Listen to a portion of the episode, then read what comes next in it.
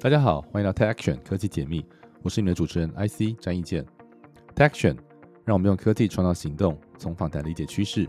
带给你最独特的产业知识、技术观点、创业故事和投资经验，为你解开科技业、创投业、顾问业还有许多行业的面纱。科技解密，让科技与创业不再神秘。大家好，我是 IC，这是科技解密。今天呢，我们邀请到一位特别来宾，我跟他认识非常的久，那很多听众应该有在收听他的节目。那这就是葛如君，人称宝博士。那他现在是第十一届不分区的立法委员当选人，哈，也是台北科技大学互动设计系的专任助理教授。那他也是一个 podcast 节目叫做《宝博朋友说》的主持人。大家叫大宝，大宝毕业自这个淡江资讯传播学系后，取得这个原制数位媒体设计硕士，哈，在二零一二年取得台大资工的博士之后，到日本的庆应大学媒体设计所去担任博士后研究员。那曾经也担任过 SLP 哈全球创业加网络的台北分部的年度执行长，也曾经创办过 Linkwish。克威许哈的共同创办人和执行长，然后推出像摩斯汉堡的这个 App 叫 Most Order 哈，我已经常常用。还有他曾经创办过叫 Memora 哈，这个穿戴式人工智慧相机的共同创办人。他曾经到硅谷的一个叫 Singularity University 哦起点大学，他也回来写了一本书叫《放胆射月》哈，射月亮的射月哈，全世界最聪明的新点大学教我的事。今天访谈之前，让大宝宝博士现在的宝委员跟大家打声招呼吧。Hello，IC 哥，还有听众朋友，大家好。呃，我是即将上任的立法委员。那我不知道播出的时间了哈。现在录音的时候呢，我是立法委员当选人葛如君宝博士。那很高兴有这个机会跟 IC 哥聊聊。哎，你们是什么时候会宣誓就职啊？哎，二月一号，二零二四年龙年的二月一号。哦哦，OK OK，应该来不及。不过说说你应该已经是委员了，没关系，我们就是先称这个葛委员。其实认识已经快十四年，我回去算一下哈，我们从二零一零年 Everest 第一届哈，那时候我们在甄选的第一届团队，他就是这个呃入选的团队之一哈。他的创业故事啦，群众募资的过程啦，他很厉害，用群众募资哈去筹措这个旅费哈，到 Singularity 这五年主持宝宝朋友说哈，我都非常常收听哈，也是台湾新创圈非常注目跟很受欢迎的，我算应届领袖吧哈。过往我们在很多创业圈的聚会或活动中会见到，那去年你知道他被提名为不分区的立委哈，应该在安全名单内哈，就很为替他开心哈。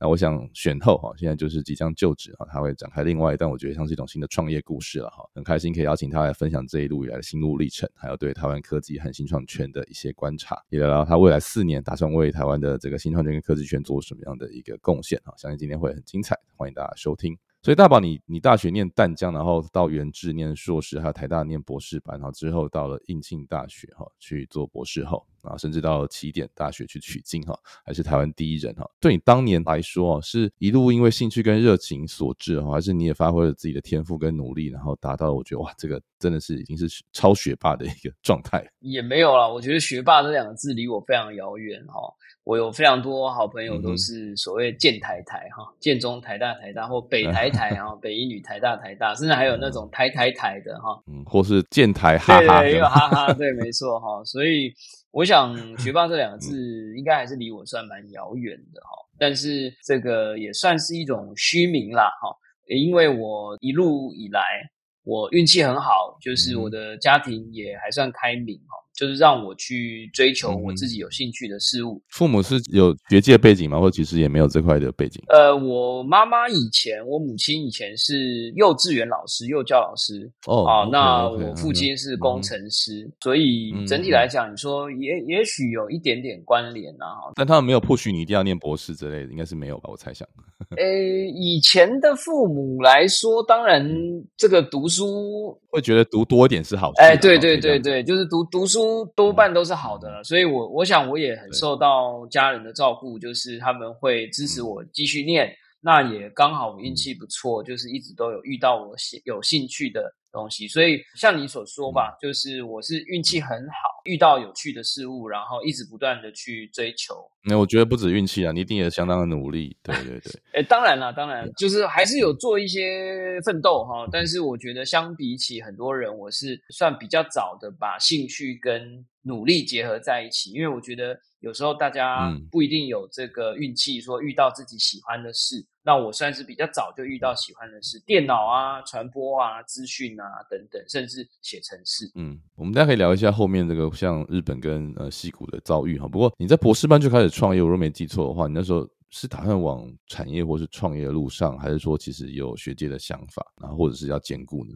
对这个问题很好。其实早期那时候也是非常感谢 AppWorks 啊，因为 Mr. Jamie，然后呃还有一群人这样哎成立了这样的一个创新创业的加速器，把整个台湾对于新创事物的气氛带起来。那我们当时也是深有所感嘛，哈，就在台大的时候结合了一群算是小屁孩啦，就都是学生。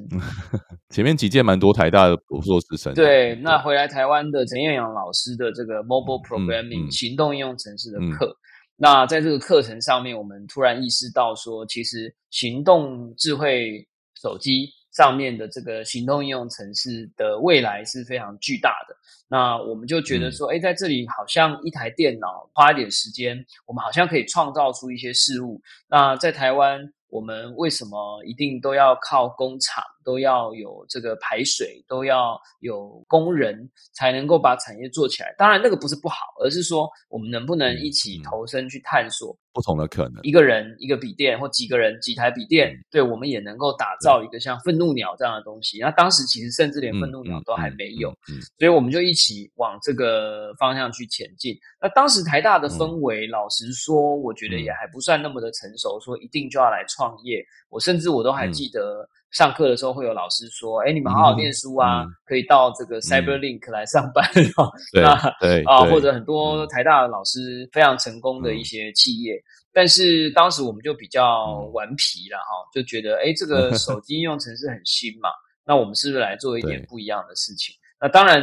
呃，我觉得也学会很多，然后我觉得也非常有趣，那也算是误打误撞的见识到了当时台湾从。呃，iPhone 四十万只，可能到后来的四百万甚至更多的这个智慧手机的浪潮，那也在里面呃遇见了很多有趣的人事物，那导致我后来呃对于新创跟创新呃有了更多的热情。所以，我们虽然在 Apple 认识啊，那时候你正在做 iOS 的 App 的开发哈。然后你们那时候应该也也应该也算是 pivot 很多次哈，然后后来也做了商用软体的这种商用应用程式很重要的一些开发过程。你要不要聊一聊说，像你们那时候做几个啊成功的 app，你觉得成功跟没有那么成功的相比，你觉得最大差别会是什么？然后你们自己在这个创业过程中，应该也经历了蛮多不同的风景。那你觉得那那段经历给你什么样的一个心得呢？哇，这个真的是把我推入了这个时光漩涡了。回忆，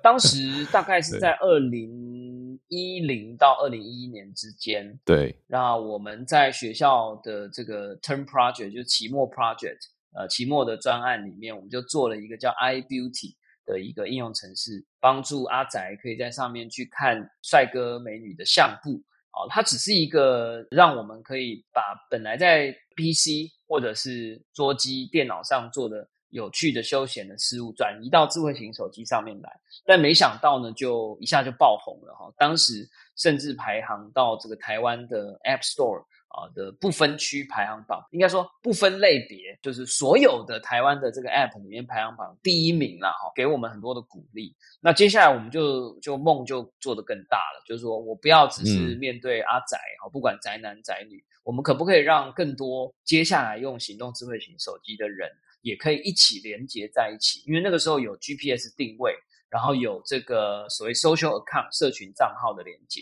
然后我们就想说，当年刚好是二零零八到二零一零年之间，呃，Facebook 的使用者在台湾的成长数是百分之七千呐，哈，从十万不到成长到八百万人，所以我们见识到了这个所谓的网络效应，哈，Network Effect，所以我们就觉得说，我们不要只是做一个小的事。我能不能做一个 social network，把大家连接在一起？所以，我们那时候就做了很像现在的 Uber 加 Uber Eats 加 Eat Together，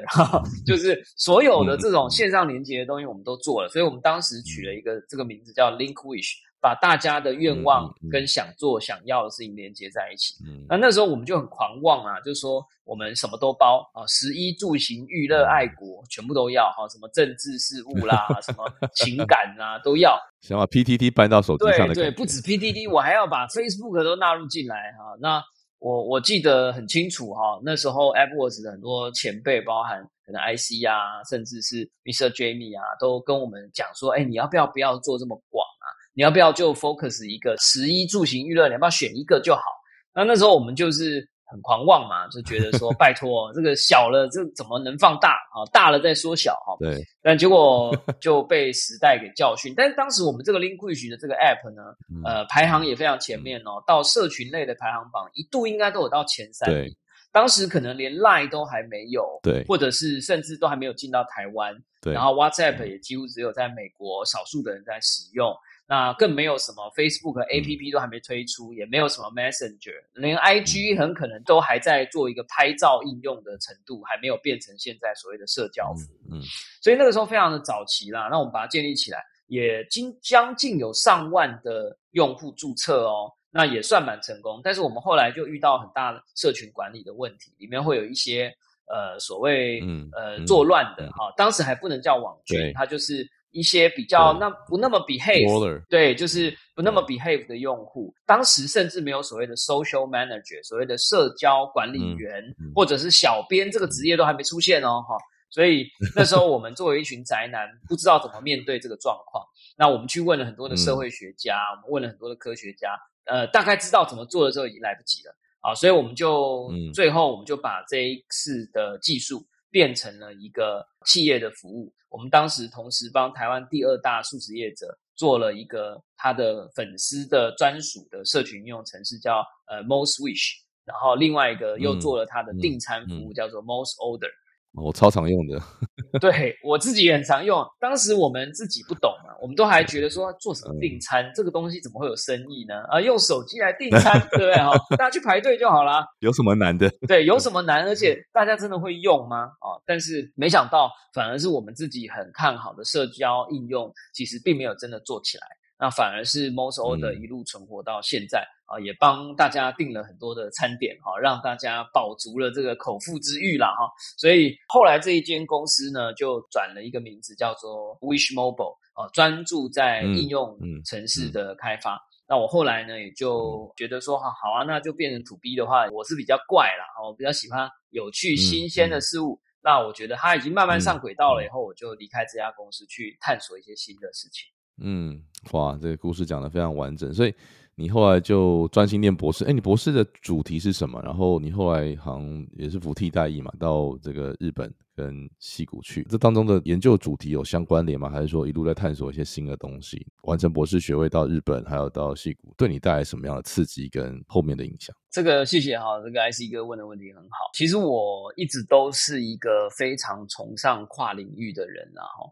就像我其实从一开始我的博士论文其实就非常，我自己觉得很有趣啦。这个名称很长，叫互动多媒体空间与社群激励。在术后复健的应用与研究，所以其实当时我的博士论文有这个呃心理系的老师，也有台大医学院的老师一起来合作，是希望能够去探讨说所谓的 mobile app 跟 social effect 能不能带给乳癌的病友呃去做一个社群的支持跟关怀，而不是让他们在家里没有办法。获得一些帮助，那大家可能会觉得现在用用赖就好了。很抱歉，我写论文的时候是二零一零年哈，当时很可能确实真的可能还没有赖了哈，所以我们就在非常早的时间就在探索这个所谓的 social application 啊，社群的应用在各种不同的领域上的可能性。那也顺利的用这个题目毕业了。就觉得说啊，公司也上轨道了，嗯，但我想要去看看台湾以外的东西，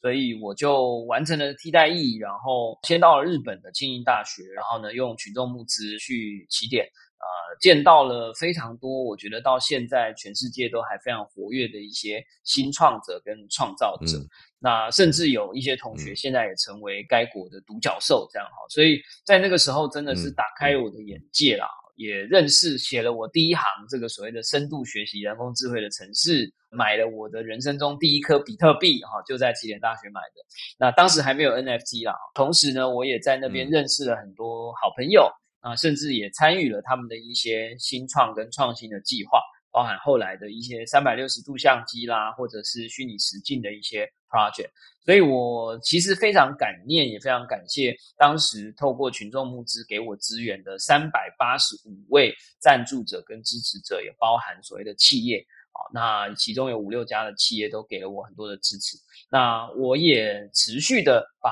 更多新的东西带回来了。当时我办了很多的讲座，然后后来回来写了一本书，嗯，然后我持续在数位时代写专栏，然后录制 podcast。今年当然我当时的许愿是十年内希望可以改变十亿人的生活哈。现在算开启了新篇章啊，有机会希望可以改变两千三百，激进要到两千四百万人的生活。那相对的，我想台湾人的生活做得更好的话，甚至也可以影响全世界。我也算是在 deliver 这个 promise 的路上。嗯，我觉得是一个很棒很棒的历程，就是说你其实可以借由影响自己、影响身边的人，然后影响。就是你现在可能会影响台湾，跟呃台湾可以影响到的范围，我相信两千三百万的两万四百万的台湾人，如果可以被影响。其实台湾人可以影响的范围可能不止十亿啊，这是我觉得很有趣的事情。那你回到台湾，你你应该是在起点之后再开始第二次创业，对不对？那个 Memora 这个点子从哪里来的？然后为什么选择是软硬整合这个领域？其实我觉得 Memora 这个题目到现在来讲，应该都还是非常的新颖，而且非常有机会。是是。那这个计划其实我算是侧面参与了哈。那因为后来就做了很多的教学的服务。那 Memora 这个字呢，其实是从两个字合起来叫 Memory Camera，我是把它称作是人类历史上第一个所谓的人生记录器。嗯，好，就是说我们讲说飞机有黑盒子，行汽车有行车记录器，现在连外送小哥身上都有很多的 camera。那可是我们人生活在世界上，我走在路上，我到餐厅吃饭，可是你今天问我说，你今天吃饭吃了平均每分钟吃了几口？这个月或今年你喝了几杯咖啡？啊，你喝咖啡的温度啊，时间是什么？其实我们并没有办，我们的大脑没有办法整理这些东西。可是这些东西在起点大学的时候，我认识到，都是一个会影响我们的身心健康的资讯，所谓的 input 啦，哈。这个 you are what you eat，或 you are what you meet 啊，你遇到了谁，你吃了什么，其实就会变成你嘛，哈。那可是我们人的大脑没有办法存放这些数据跟资料。那为什么不能有一个照相机小书童，不断的在旁边帮我记录、写日记？然后呢，有一天我身体或者我的心理出现了什么状况，我到医院里面不会医生问我一问三不知，那我只要把一个小装置放到这个桌上。哔哔哔哔哔，他读取了一下，他就可以知道说我的这个 life cycle，我每天做事情的状况。他甚至可以知道我的生活习性做了一点改变，可能是我哪里出了什么问题。这个想法其实当时是非常 crazy 的哈，就是你要有一个 wearable camera 穿戴式的相机，不断的去拍摄记录你生活周遭，加上你要有一个够聪明的 AI，能够帮你分析跟记录这一切。但是当时我们就认为。也许在二零一四年去做这个题目可能还有难度，但是我们深深相信五到十年这个科技一定是 get ready。哎，果不其然哈，现在二零二四年哈，有一家新创公司，我忘记什么名字了哈，呃，它有一个投影机别在身上，叫做 Human，嗯，它把一个穿戴式的摄影机、投影机加上摄影机带在身上，它随时可以跟你做互动。我认为接下来的 wearable 还有包含这个 Rabbit R One。啊，就是说，所谓的这种更微型化的 wearable，而且更渗透到我们的生活周遭的装置，我觉得是紧接着苹果的空间运算装置的下一个时代的装置了哈。所以当时我们执行了这个计划，目的看起来是第一阶段是想要取代 GoPro，变成是记录生活跟体验的一种工具，但是我们当时就估计说，再过一段时间，它就会指数形态的缩小。它会从六公分变三公分，变一点五公分，甚至变成一颗纽扣。那到那个时间点，我们只要身上别一个徽章，它随时就在记录我们的生活。它可以帮助我们去做 life logging，做这个 health tracking。我当时看起来好像是一个 lifestyle 的创业或者一个创新的计划，但实际上我们最最后真正想要打造的目标，其实是所谓的呃 health care。那我们当时觉得软硬整合的这个。方向也对，很非常适合台湾嘛。就是为什么台湾不能打造出一个我们自己的 i device，呃，而是这个讲难听一点，一直都有人去批评说我们的制造业都有点毛山道士，只有少数的公司可以拿到三十趴的毛利，但是多数的公司很可能就是在三趴五趴之间，甚至是零点三到三趴之间去游走。如果我们能够做一个真正的 ecosystem，我们有品牌。这个产品从软体到硬体都在台湾去设计，我们的 distribution 也从台湾出发，我们其实应该可以打造更多的工作机会，也让台湾的整个市场跟人才可以学到更多。所以当时是有一个非常丰沛的理想啊，只不过现实确实有点骨感了哈。当时没有预料到需要的资源远超过我们当时的想象，所以这个计划后来从软硬整合变成做硬体，然后变成做软体，最后呢也就慢慢的让它隐身在这个世界上。呃，成为这个多数的开源计划跟集资计划的一个呃历史当中。嗯，我觉得其实大宝跟我其实有点像啊，就是说我们都是那种喜欢看很远然后很大的一个题目，然后也会真的去动手把它做出来，但是有可能做太早了，或是这个做太多了哈。有时候创业很重要，就是你可以聚焦。呃，我们在 Link Startup 其实常常讲这个呃 Minimal Viable Product 哈，就是最小可以被实现的产品，或者是使用者最在意到底是什么。不过 Any 我觉得能够做梦，而且可以去把梦 deliver，一直都是一个很不容易的事情啊。我其实，在大宝身上一直看到这样的特质。你什么时候决定往学界发展？因为我一直觉得说，你会不会就是会去到新创公司，或者是甚至去加入企业历练一阵子哈，然后再回到这个创业路上。然后你在什么时候到北科大任教，跟台大今年这几年，你对于台湾的这个高等教育，或者是像你在从事的这个互动设计领域，你有什么样的观察吗？非常谢谢啊！我想其实是这样啦，这个机缘呢，来自于。在我参与这些新创跟创新计划的过程里面，其实老实说也有一点点小失望哈，就是因为我们都有很多的壮举，很多的狂想，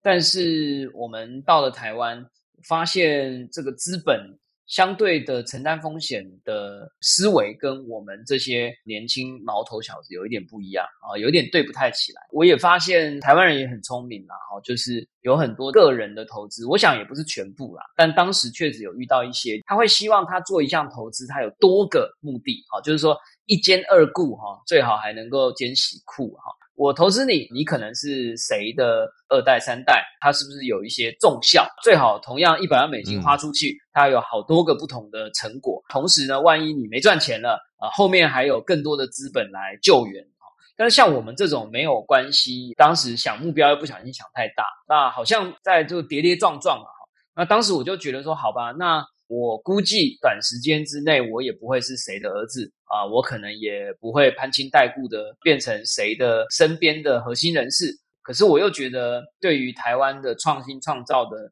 能量，又觉得刻不容缓。不然我们再下去呢，我们都是不断的错过一个又一个的产业。那我就想说，好吧，那我就从新创创产业，就是所谓的产嘛，哈，产官学嘛，哈，我就去学界好了，我就去教育的产业，哈。呃，目的呢，就是说，我觉得我在那么短的时间之内，我看到了起点大学的教育，我看到了日本的科技研发的教育，我看到了这个呃群众募资的力量，我看到了网络的力量，我看到了行动应用城市的可能性，我能不能把它聚集起来，呃，融会贯通以后，虽然我没有大成功了哈，我没有变成下一个 Mark Zuckerberg 或者是 Elon Musk，可是会不会下一个 Mark Zuckerberg 跟 Elon Musk 就在台湾的某个教室里头？所以我就机缘巧合的就到了呃我父亲的母校，以前是台北工专，那后来变成台北科技大学，就在那边呃也是一个跨领域的科系，叫做互动设计系任教。我在那边也任教了几年啊，遇到了很多的学生。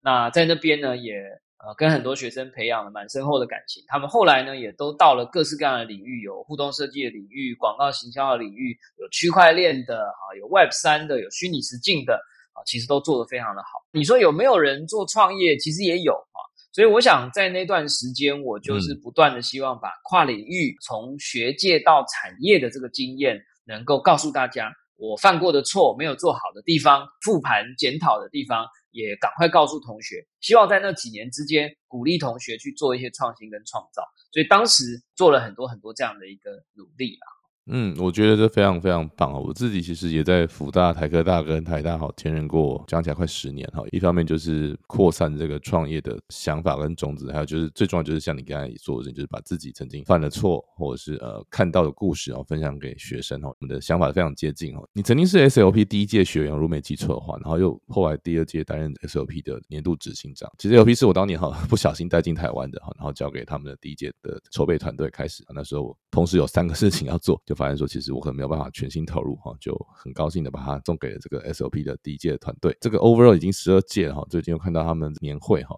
呃，你对 SOP 有什么样的情感，又有什么样的期待呢？谢谢啊，这个问题我感触很深，而且也非常高兴啊！好，就是也最近看到 SLP 有一个大尾牙，哇，几百个人这样，真的。那我觉得非常棒，跟我们当年的这种在新创产业好像少数人在一起取暖，SLP 当时就已经非常成功了啊！但我讲的是，如果没有那么多的 community，所谓的新创的社群的连接，其实很多人都是单打独斗的。回过头来讲说，哎，为什么我有这个机缘？其实也很简单。当时我在新创产业当中看到了什么问题？我不一定可以成为最后成功的那个人，但我希望能够帮助别人成功。所以，一个是到学界里面去把我的经验分享给学生、更年轻的人之外，其实我也发现我在创业当中遇到的过程，或者是参加这些新创的计划当中遇到的困难跟挑战，后来讲给别人听以后，别人都说我遇过啊。那我就说你遇过你怎么不讲？后来就发现大家彼此呢都有点华人嘛，有点爱面子，成功了才讲，失败的东西都不讲。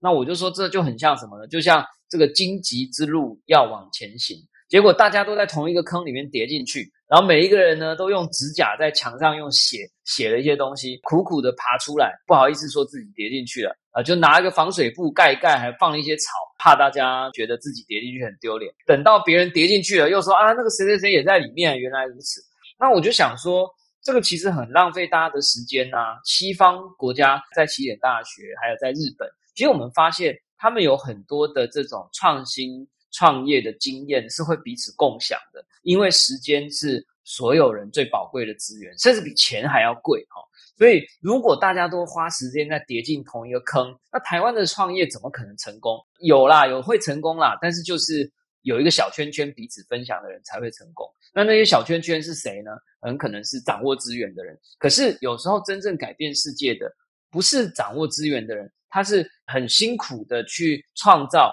尽可能的排除掉风险，然后成功的人改变世界。我就觉得说，我们能不能有一个这样的一个创业者连接的网路？那当时呢，其实我应该是参与第二届啦，我是第一届的学员，然后呢参与了以后呢，哎，觉得很棒，因为里面有法律的课程啊，然后有这个如何看财务报表啊，如何跟投资人去模拟的。开会啊，哈，尤其当时第一届的这个执行团队，几乎百分之八十以上都是来自于所谓的 VC，就是所谓的风险投资的公司。那我们等于是可以有一个这个补习班的啦，哈。对。那我常常都说它有点像是新创者最有效率的补习班，哈。嗯。那当然，这个可能跟他们现在又有点不一样，现在又变得更完整，而不是这种补习班的形式。现在已经是一个非常非常完整的一个创业者的组织。第一届以后，我其实觉得非常感动，而且帮助很大。那当时也有赖呃第一届的执行团队，他们就来邀请我说：“哎，我能不能作为第二届的执行团队，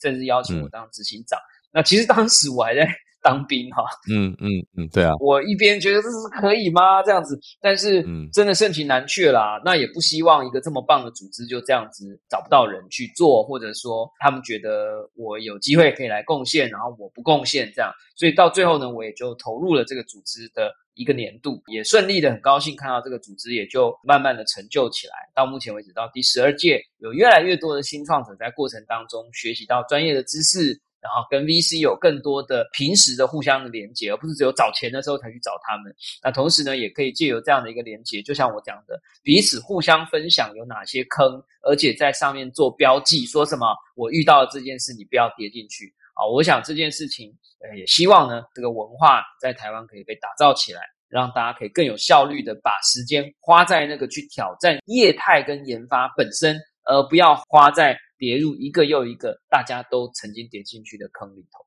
嗯，其实我们在 A 波时候也在常常讨论这个问题，就是说创业者会犯的错到底可不可以避免，还是说我们应该让他去学着犯错之后可以快速的修正？那当然就有有些坑不应该跌，但是有些坑应该去试试看。这个是一个蛮有趣的投资人或者创业者之间的对话。那你算是第一届辍学生了，因为就是那时候呃，反正就是没有去 demo day 哈，我应该没有记错。然后我自己也是大概我是第六年哈，就是在二零一六年哈离开 Airbus。其实我是第一代的这 Airbus 的这个创办的团队哈，跟这个工作人员。所以其实我们自己我是很感谢 Airbus 给我一个经验跟视野，然后也发现我自己的不足，或者是我其实在网络产业或者是 Internet 并不是我自己最完全有热情。虽然我因为这个历程而了解了很多事情，但反过来说，当我后来在看这个数位健康，或者我比较在意的医疗或是硬体行业，其实我就得到了很多不同的背景跟知识。呃，我想你虽然说第一届并没有完全走完，但是后来应该跟 Airbus 很多的这个学弟妹还是有蛮多互动，你应该也对 Airbus 有蛮多的情感吧？当然，当然，当然，因为就像我所说的，当时台湾的新创跟对新创者的环境，我不能说是沙漠哈，但是也距离不远。那也真的很感念有 Airbus 这样的一个组织。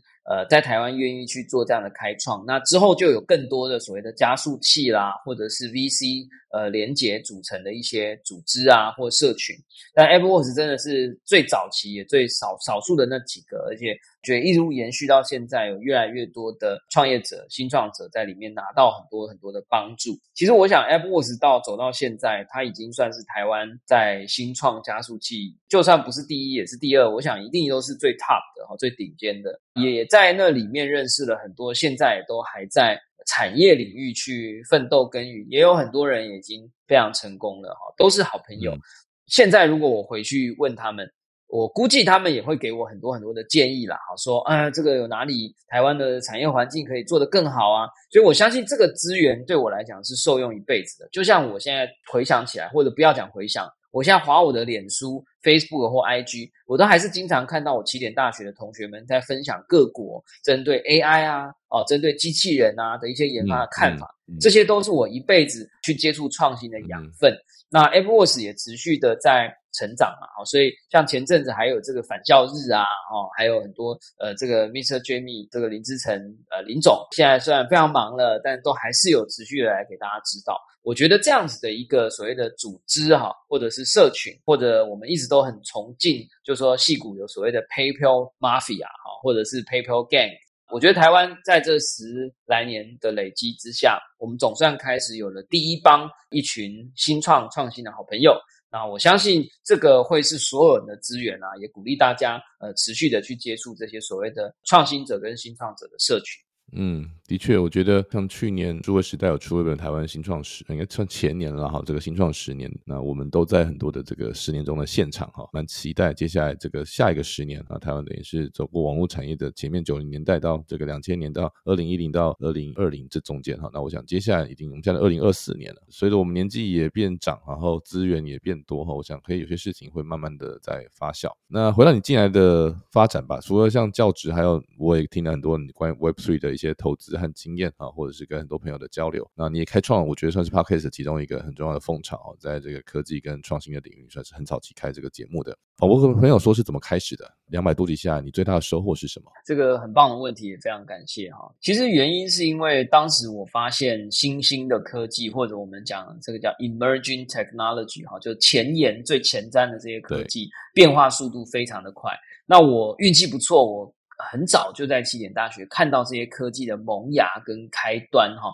包含量子电脑啊，呃，包含机器人啊，自动驾驶汽车啊，啊，这个 digital twin 啊，啊，甚至是我们还在那个时候就开始讨论 gene editing 啊，哈，CRISPR-Cas9 啊，然后到这个后来什么 deep fake 啊，哈，deep learning 啊。这些东西我们当时都看到了这个苗头，但是回到台湾以后发现，哇，这个变化的速度快得不得了。那尤其呢，回来之后有一个非常重要的，就是数位经济的产业，就是所谓的 Web 三，整个网络升级可以多传递的一些东西，包含这个所谓的数位的金钱，或者是包含数位的收藏品。或者数位的创作或数位的凭证，这一种新兴的网络又包含了当时大家又很热衷的这个所谓的元宇宙了，哈，这种虚拟世界，哇，我觉得太有趣了。可是每天都不断的变出新的花招来，哈，什么 DeFi 啊、GameFi 啊，我自己都快跟不上，目不暇接。那我每一次出来一个新的，我运气不错，哈，我就都能够找到一个专业的朋友去询问他说，哎，这到底是什么？你懂吗？他就说懂，我来告诉你，哎。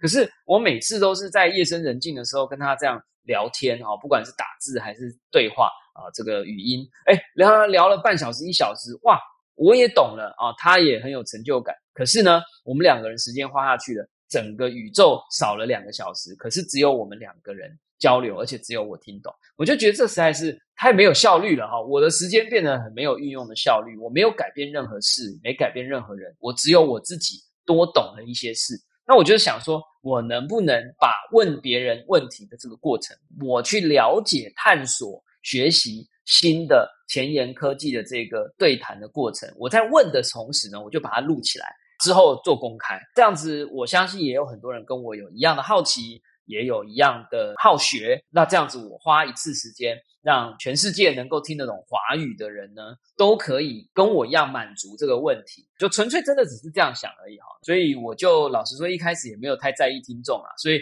我的开场说宝博朋友说的千万粉丝哈，其实我一开始是讲出来鼓励自己的啦，就是说没有人听没关系哈，只要有一个人听，他全身的细胞加起来大概有一千万，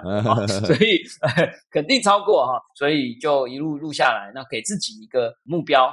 就是希望可以录一千集啊！我从来没有真的很长期定时的做一件事。那我也非常感谢机缘老天跟我自己，就是还有我的两百多位朋友哈，有来录制过节目的朋友啊，近两百位一起帮忙，还有商岸声浪台湾最棒的这个 podcast hosting 的平台之一哈。那我们就真的把它录下来，将近已经快要五年了哈，两百多集了哈。我的收获很多嘛，就我每一次遇到问题，我都可以解答。那同时也因为录制这些节目，又认识了更多的听众跟朋友，同时也累积下来，我觉得应该是台湾在 Web 三领域，在新创过程当中最宝贵的历史资料库了哈。所以你在里面可以听到某一些现在已经非常成功的新创事业者当时的思维跟想法，当然也可以听得到我这五年来我自己的思维的变化。我觉得这些。都可以是台湾的大历史模型或者大新创历史模型的一部分，这样子的累积，对我自己个人，不管是小我还是对整个社会环境的大我来讲，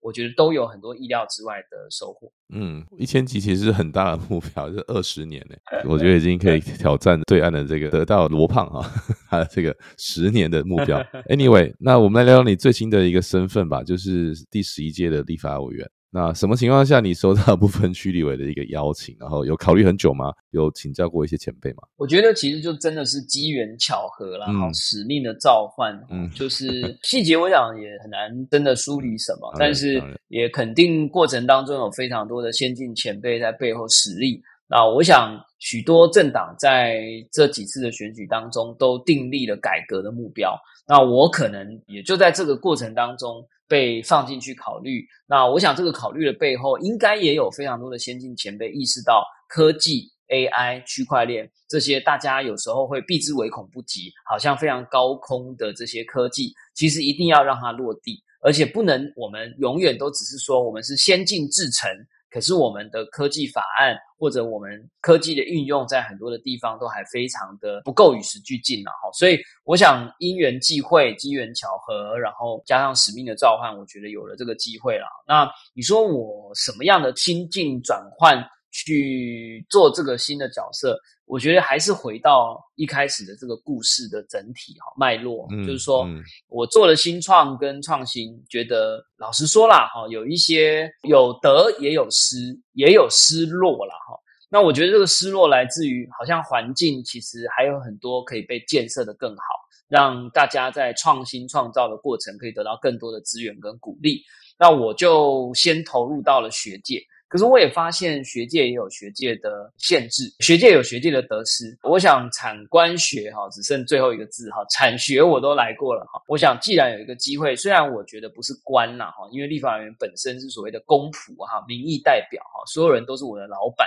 哈。可是我觉得他是很接近官的一个共识体系吧哈。我觉得有这个机会参与，而且说不定有机会能够把过去让很多包括我自己。或者我的学生，或者我的朋友，很多有才华、有才能的人遇到的这个环境上的困扰或问题，法规上的困扰或问题，或者是没有跟上这个国际的视野跟节奏的这些科技法案的问题，我们能不能来改进它？不要讲与时俱进啦，我觉得台湾一直都说自己是这个华人世界的民主灯塔。科技世界的制高点，如果没有我们的护国神山，哪有什么 LLM，哪有什么生成式 AI，对吧？但是我们有这么好的条件，可是为什么我们在很多科技的产业新创的法案，或者是区块链相关的一些机制，或者是生成式 AI，我们有没有一些相关的制定办法规则？有没有一些命令？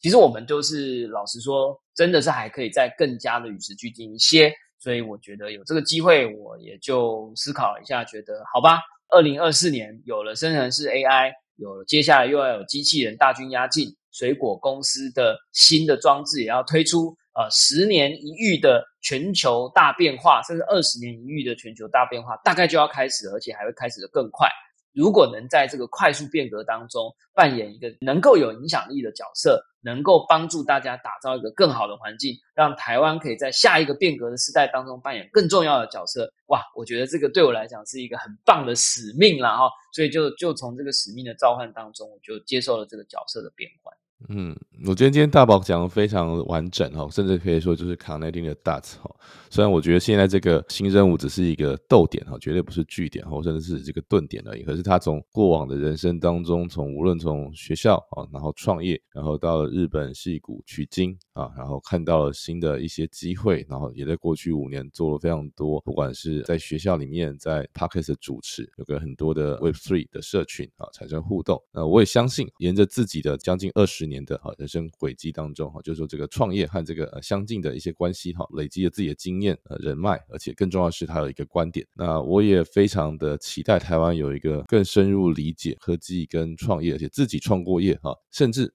没有很成功，我觉得这是更好的事情，因为有时候成功不见得是自己哈可以掌握，但是呃失败你就会去分析原因，就像你说你教学生去这个复盘，我们去看我们自己没有做好的地方，也许是时机，也许是太早，也许是太慢，所以从这些角度来说，我相信他的创业经验一定会带给立法院的生态，或者是说他在政策的推动上会有一些新的着力点。那最后最后，你要不要就讲一两个你觉得可能会去呃比较关照的呃，现在你觉得像法案面或者是说一些政策面，你觉得最最值得你去可能会想要去修正啊，或者是甚至会去提出新的立法，会不会有这样的一个已经有的成型的想法？啊，我的口号啊是先进国会共事未来。对对，就是我们应该要有更先进的思维去面对国会的法治的流程。嗯，共事什么样的未来呢？我目前会有三个呃方向。对，一个是国会更先进，AI 要落地，那用科技来做外交。那这里面我一定会非常 focus 在区块链的去污名化。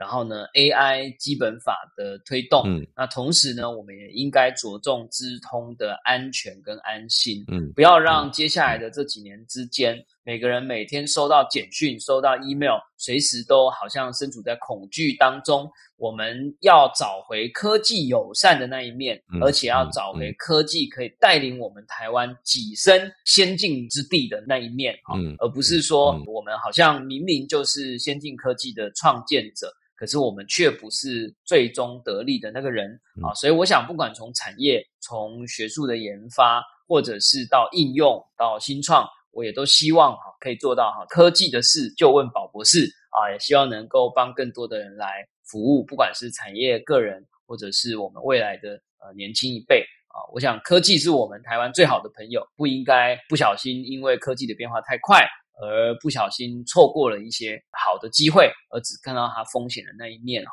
所以我想接下来有很多很多的功课要做了。那有一些法案的东西太细太多，比如说《资通安全法》啦，或者是《科技增防法》啦、《数位中介法》啦、《AI 基本法》啦，我想这个都比较低调了，我也都已经在做功课了哈。之后也一定会再来请教，还是一个那也一定会来请教更多的听众朋友。啊，也希望我们作为人民的公仆，可以一起来帮大家在先进科技指数成长起点将临的时代，啊，让台湾能够为世界。带来更多正面的影响。嗯，听着听着，我觉得好像有零八零零的电话浮出来，但是想想应该是用科技选 科技选民服务处的概念。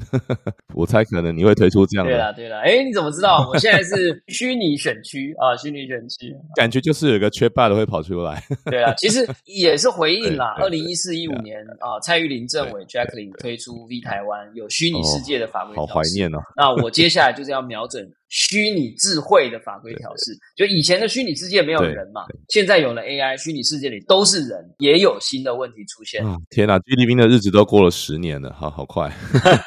我想这是一个很好的时机点，我们来重新的来检视，呃，虚拟的智慧可能会为整个科技产业跟生活带来什么变革跟影响啊？那也请大家拭目以待。嗯，很期待有你在立法院跟台湾。今天非常谢谢宝博士宝立伟来给我们这个分享他的创业经历，还有他接下来对自己对台湾科技科技政策的一些期待。呃，我是非常的乐观，也非常呃期许他能够帮我们带来更多的改变。谢谢宝博士，感谢谢谢 IC 哥。好，那也很期待我们以后还可以多聊聊，不管是在我的节目或是你的节目。好，我们保持空中再见喽，拜拜。当然，谢谢，拜拜。